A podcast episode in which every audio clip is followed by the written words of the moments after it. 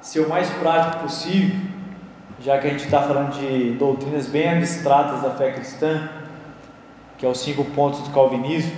Se você trouxe a sua Bíblia, eu queria que você abrisse em Romanos capítulo 3, versículo 11 e 12. Aqui é uma das bases bíblicas para o nosso primeiro ponto. Enquanto você encontra, quero fazer apenas um resgate histórico aqui em relação a João Calvino. A reforma acontece a partir de Lutero, as ideias de Lutero vai se espalhando pela Europa, por tantos outros lugares e Calvino ele tem um contato com as ideias de Lutero na faculdade, na universidade, quando ele era um jovem. Mais ou menos aí em 1529, ele vai se converter à fé protestante, ou seja, ele vai abandonar o catolicismo e vai virar agora um protestante. Então, já na universidade, lá em Notre Dame, Universidade de Paris, ele começa a ter contato com as ideias influentes de Lutero e ele vai começar agora a pensar de uma maneira mais sistemática como ele pode fazer com que todo esse conteúdo esteja na mão do povo. Por quê? Lutero ele não tem textos sistemáticos, eles são todos assistemáticos. Porque Lutero não teve tempo para escrever e pensar de forma sistemática, ele estava no fervo da reforma. Então ele respondia questões pontuais, escrevia alguma coisa e por aí vai. Então a obra completa de Lutero dá 13 volumes, mas ela não é sistematizada, são textos pontuais que ele vai respondendo.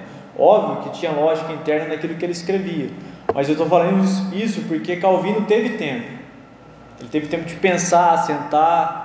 Em 1536 ele vai escrever aí as Institutas de João Calvino, que é a obra magna do presbiterianismo, que todos os estudantes de teologia, pelo menos em tese, já leram essa obra, então essa é a obra magna.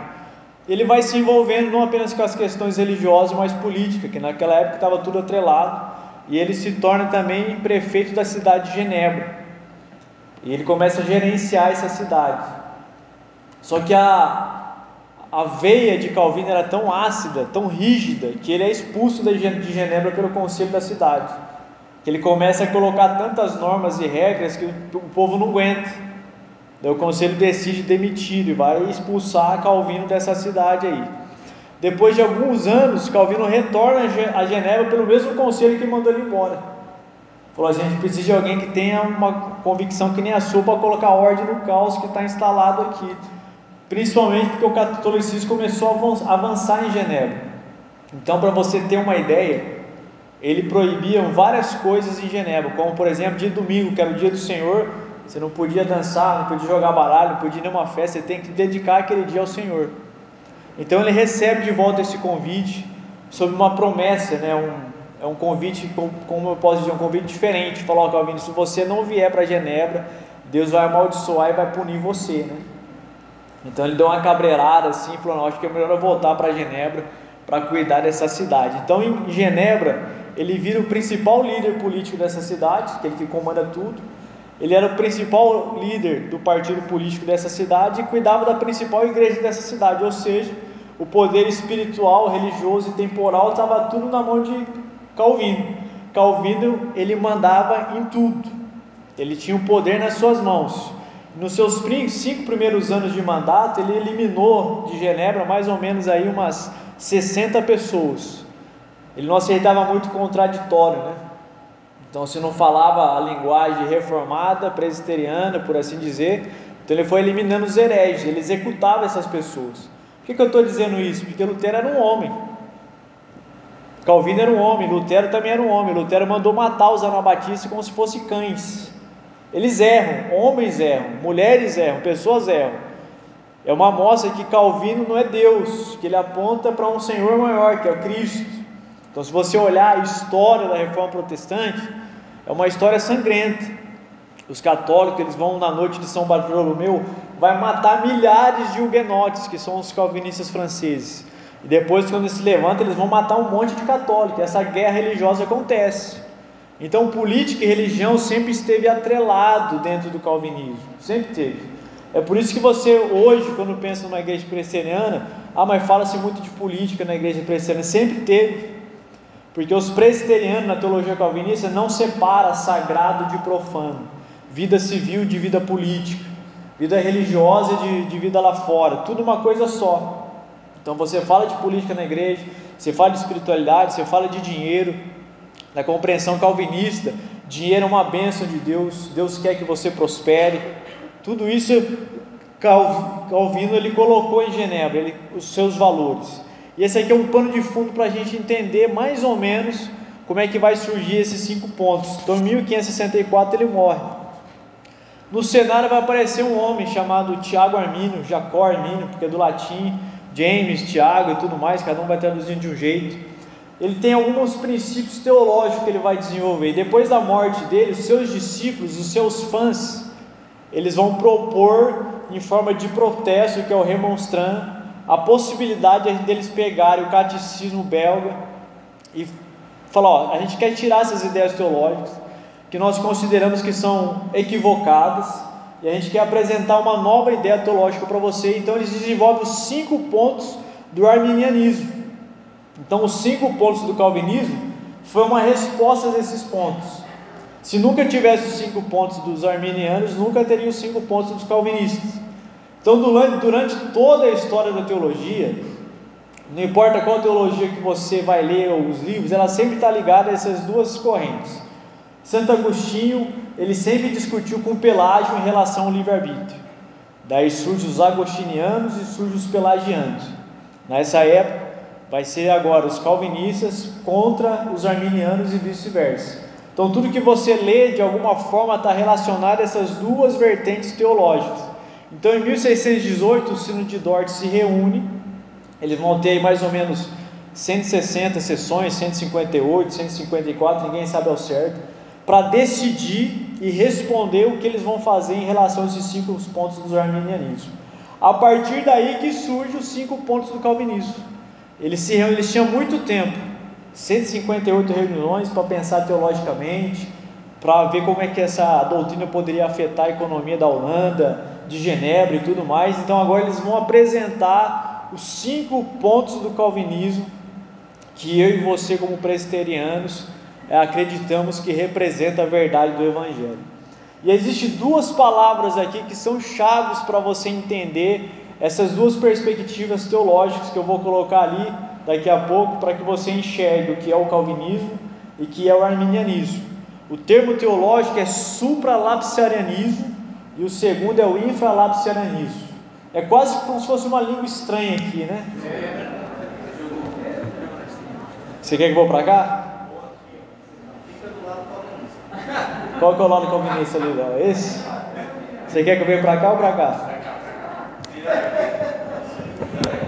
Tá bom aqui? Excelente. Então existem esses dois termos aqui, ó. Se você nunca falou em línguas na sua vida, é a oportunidade de você falar. Supralapsarianismo e infralapsarianismo. Meu Deus do céu. Então imagina um francês falando isso, um holandês. Então isso aqui são as duas palavras-chave para você entender esses dois sistemas de teologia. A partir disso, que eles vão construir as suas ideias centrais. Primeira coisa, depravação total. O que é o supra? Deus decide tudo na eternidade.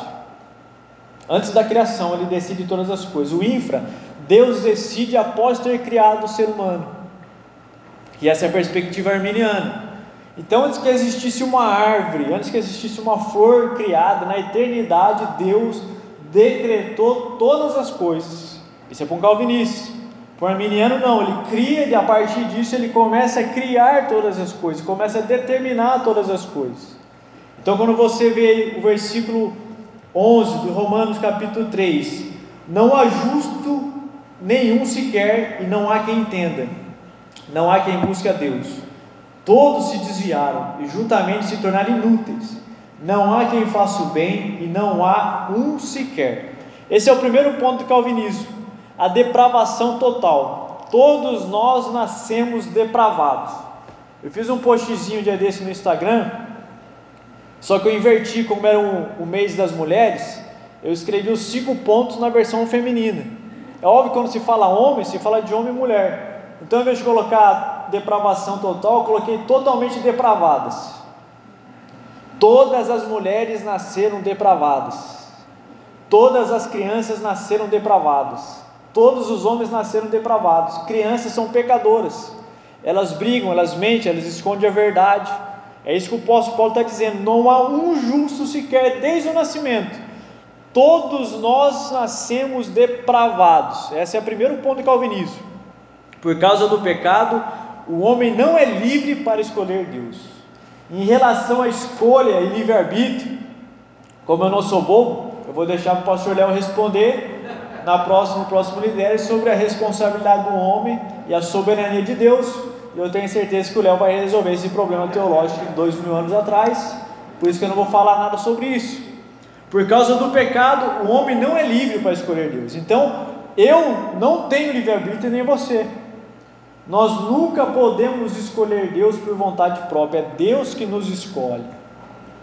Essa é a versão calvinista que nós cremos.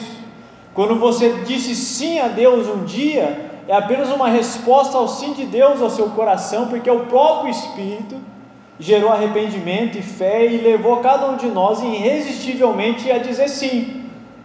Ele nos escolheu antes da eternidade, e naturalmente, por eu ser escolhido, o anúncio do Evangelho no meu coração faz com que essa verdade da escolha apareça dentro de mim. E eu digo sim, porque o sim dele aconteceu na eternidade por mim e por você. Na perspectiva dos arminianos, existe uma livre vontade, o homem pode escolher Deus ou rejeitá-lo. De certa forma, o arminianismo ele é influenciado pelo humanismo, pelas ideias de Erasmo de Roterdã daquela época. Ou seja, eu posso resistir à vontade de Deus, dizendo não, eu não quero Deus, ou eu posso dizer sim, eu quero Deus. Então eles não foram eleitos antes da eternidade. Daqui a pouco você vai saber por quê. Mas todos nós que nascemos em pecados não podemos escolher Deus de forma alguma. A salvação é pela graça. Ele nos elege em Jesus Cristo. Aí se desdobra no segundo ponto, a eleição incondicional. Deus decidiu na eternidade quem seria eleito e quem seria reprovado. Uma vez que o homem está morto espiritualmente, não podendo escolher Deus, ele o escolhe. Aqui na perspectiva calvinista, existem dois modos de escolha, que nós chamamos de dupla predestinação.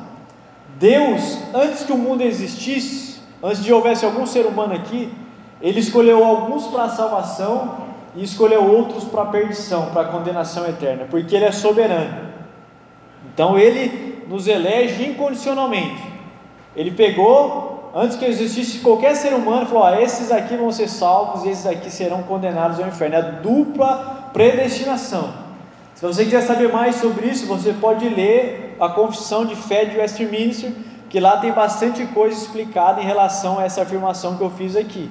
Então existe a dupla predestinação. Deus escolhe os salvos e escolhe os réprobos. Na versão dos arminianos existe uma eleição condicional. Deus age numa pré-eleição, ou seja, Ele sabe quem vai crer nele, ao ver fé antecipada no nosso coração, então Ele decide salvar você.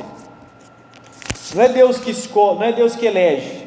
Ele olha para a minha vida, existe uma obra acontecendo ali, ou seja, existe uma fé. Ao ver a minha fé, Ele me escolhe.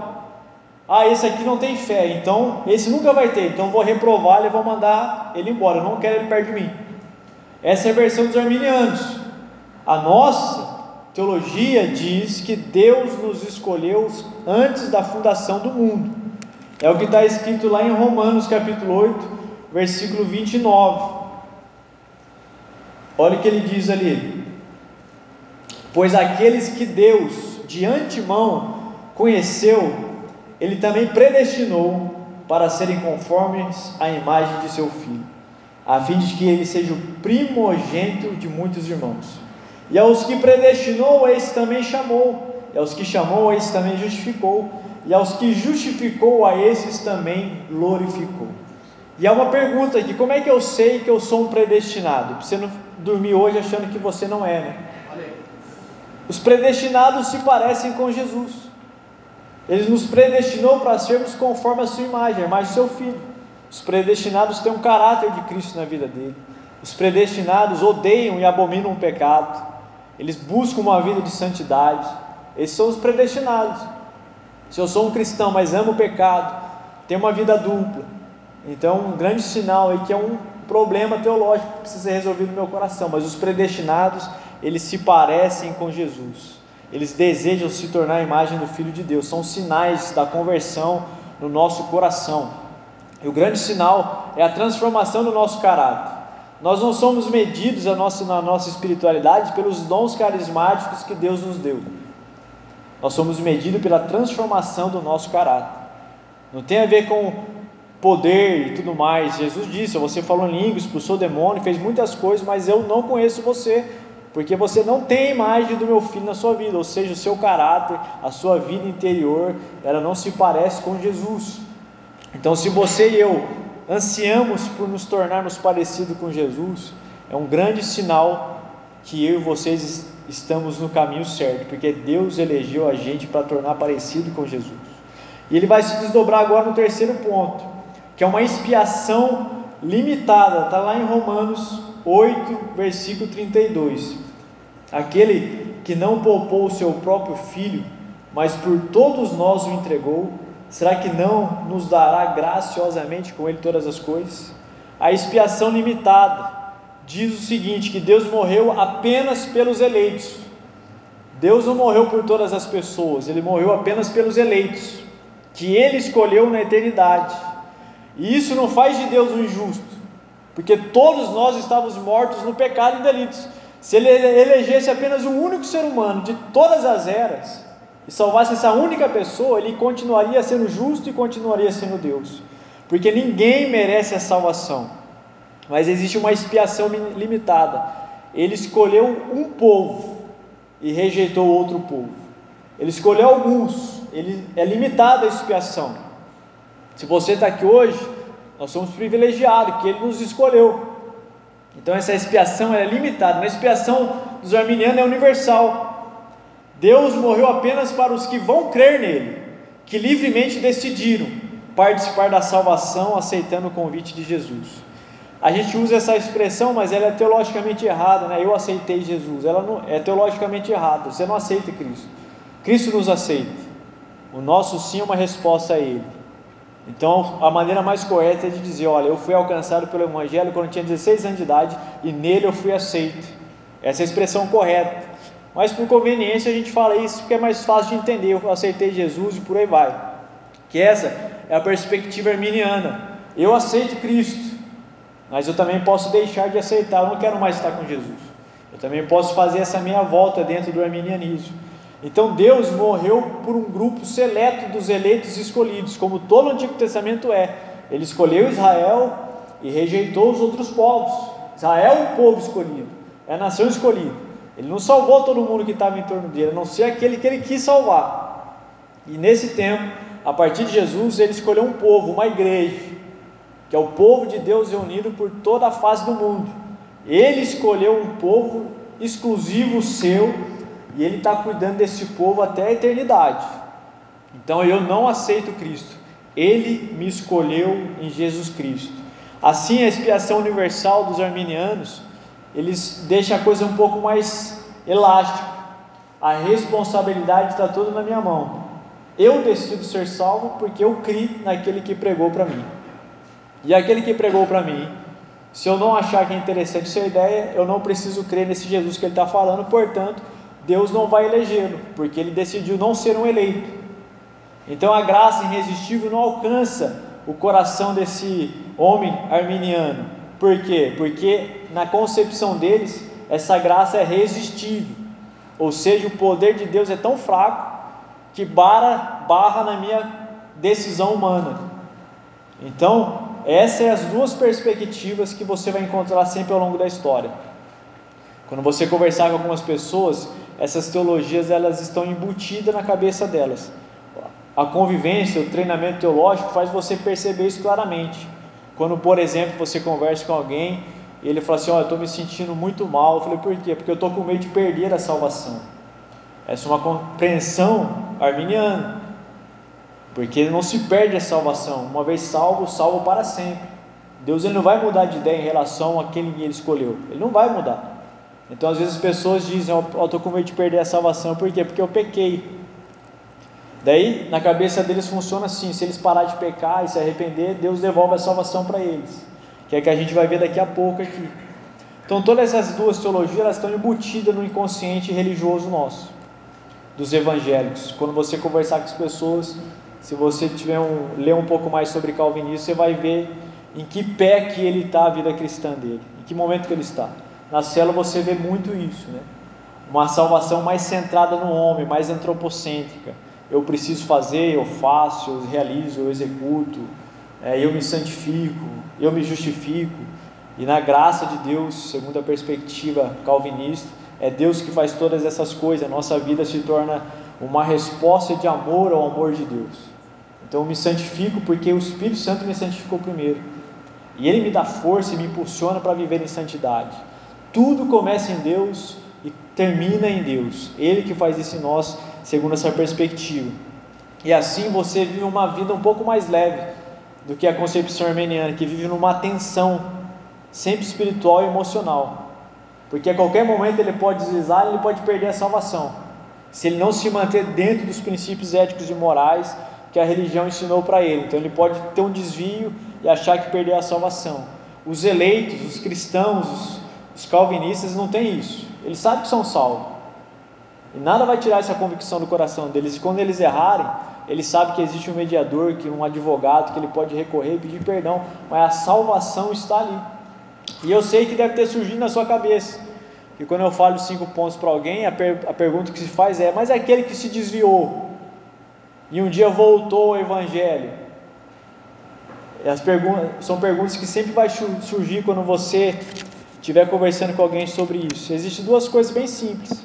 Ou o evangelho nunca alcançou o coração dele, ele teve uma mudança comportamental, e ele não é um eleito, então ele teve uma mudança comportamental. Ele gostou da igreja, participou de alguns cultos, mas o evangelho nunca alcançou o coração dele, por isso que ele se desvia, por isso que ele abandona a fé cristã, os prazeres desse mundo tiram a mensagem do seu coração, abafa e tudo mais.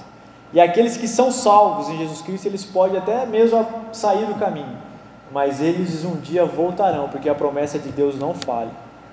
Eles retornarão, muitas vezes despedaçados, dilacerados, mas eles estarão de volta vivendo a vontade de Deus, porque salvo uma vez, salvo para todos sempre. O cristão não perde a salvação. O cristão ele se mantém firme em Jesus Cristo porque a graça de Deus o sustenta. E o último ponto do calvinismo é a graça irresistível. A graça é tão poderosa na vida dos eleitos, o penúltimo ponto, que eles são atraídos irresistivelmente a Cristo. Tendo o coração mudado, eles dizem sim, apenas em resposta ao sim de Deus. Você não consegue resistir ao convite de Jesus. Eu e o pastor Léo gravamos um vídeo sobre vocação ele fala de um termo grego lá, de um convite de Jesus em relação à vocação. Jesus o convida de uma forma que você nunca pode dizer não. É um convite diferente, é quase uma contradição. Mas Jesus fala assim: vem tu e me segue. Ele não tem opção, ele vai ter que dizer sim. Então não é um convite, mas é uma graça irresistível que alcança o nosso coração.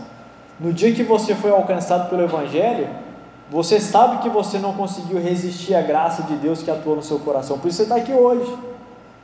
Você pode ter tido algumas lutas interiores tentando compreender o que seria o Evangelho, que é o processo de conversão que Lutero cita. O Evangelho vem para mim com uma notícia, depois ela se assenta na minha mente e transforma agora numa confiança. Então existem alguns níveis que ele chama de conversão, Lutero. Você ouve o Evangelho, por exemplo, é uma notícia. Você acha que Jesus é um mestre da moral, por exemplo, e acha ele interessante pois essa, essa notícia vai se assentando no seu intelecto, você começa a se interessar por Jesus, não apenas pela moral cristã, mas por aquilo que ele é, pela pessoa dele. Daí Lutero vai falar que no final de tudo isso se desdobra uma fidúcia, numa confiança de quem de fato ele é, o Deus da sua vida. Então alguns de nós lutamos, tentamos resistir esse chamado, mas no final, como sempre é, Deus sempre vence o homem, irresistivelmente por mais que você tenha lutado com conceitos teológicos que você não entendia, intelectuais que você não entendia, no final você, entre aspas, teve que perder a batalha, porque Deus sempre vai vencer quando se trata dos seus eleitos. Os eleitos dele, ele não abre mão. Ele vai guardar a sua vida, a minha vida, para toda a eternidade, e nós nunca vamos perder essa verdade do Evangelho no nosso coração, porque Ele é o Deus que habita em nós. Ele é o Deus que habita em nós. Ele é o Deus que sustenta a nossa vida, que sustenta o nosso coração diariamente. Então, essa graça é irresistível. Na visão arminiana, a graça pode ser impedida. Ou seja, a vontade de Deus é que todos sejam salvos, mas o homem precisa aceitar o convite. Então, diante da negativa humana, Deus pode fazer, não pode fazer, fazer nada para salvar o homem, porque o homem decidiu não querer ser salvo. Ele simplesmente não quer, então Deus, tudo bem. Se você não quer ser salvo, eu não vou salvar você. Então a salvação está nas suas mãos, na versão arminiana. Então você pode ser salvo um dia, pecar e não ser salvo amanhã, depois viver angustiado porque você pensa que vai morrer em pecado, daí você se arrepende, dele te dá a salvação de novo, daí você peca de novo, você perde salvação, daí Deus muda de ideia mais uma vez, te devolve. Daí fala, até quando você vai brincar com a minha soberania? Uma coisa você precisa entender, Deus é soberano. Deus não presta conta a nenhum ser humano.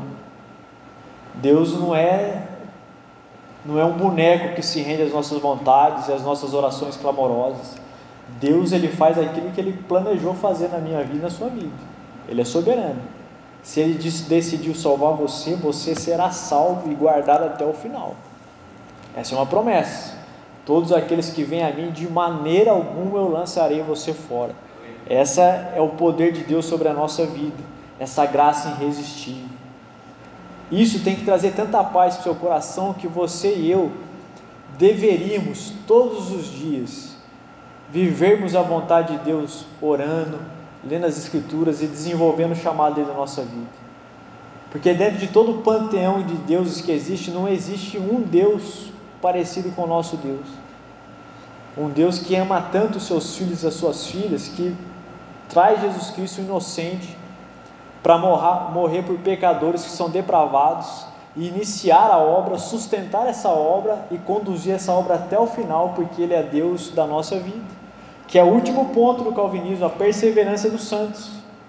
Os eleitos jamais perderão a salvação, eles serão sustentados até o final de suas vidas pela graça amorosa de Deus, porque creem na promessa que o Senhor completaria a obra neles. Aquele que começou a boa obra há de terminar essa boa obra. Você consegue imaginar o supra-lapsorianismo acontecendo a partir dessa perspectiva? Existe um Deus na eternidade, Pai, Filho e Espírito Santo numa trindade, em eterna comunhão. E ele diz: Eu vou criar seres humanos que eu quero compartilhar minha comunhão com eles.